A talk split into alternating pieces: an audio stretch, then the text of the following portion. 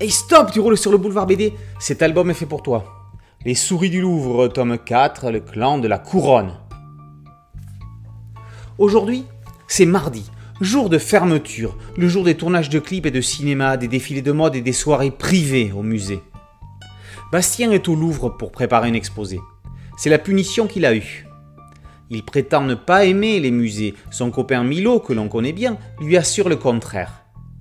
Bastien aime les musées, mais il ne le sait pas encore. Du côté des souris égyptiennes qui fréquentent les parties cachées du Louvre, Ésope est désespéré.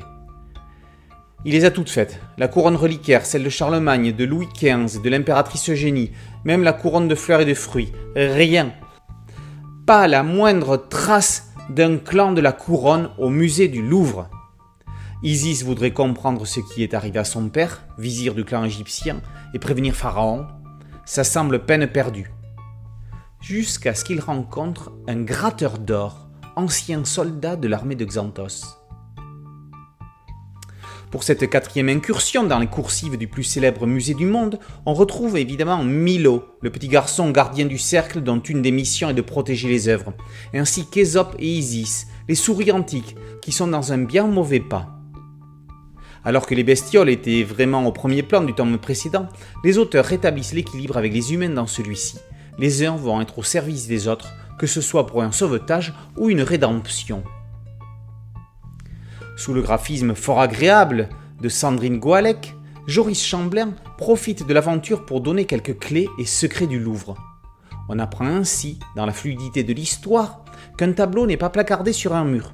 Il s'agit de David tuant Goliath de Daniele da Volterra, qui est un double tableau en champ contre champ, avec des différences donnant une impression de mouvement. On découvre aussi l'existence d'une galerie tactile pour les visiteurs non-voyants, où les curieux désirent d'apprendre et de comprendre une autre façon d'appréhender l'art. Un supplément final, signé Fabrice Douard, invite à visiter la galerie d'Apollon dans laquelle est exposée la collection de gemmes de Louis XIV.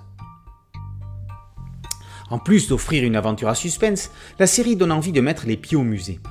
Après avoir lu Les souris du Louvre, jamais plus vous ne visiterez un tel lieu sans regarder dans les moindres recoins au cas où vous en verriez passer une ou deux si ce n'est une armée. Les souris du Louvre, tome 4, par Chamblin et Goualec, est paru aux éditions Delcourt. Boulevard BD, c'est un podcast audio, une chaîne YouTube. Merci de liker, de partager et de vous abonner. A très bientôt sur Boulevard BD. Ciao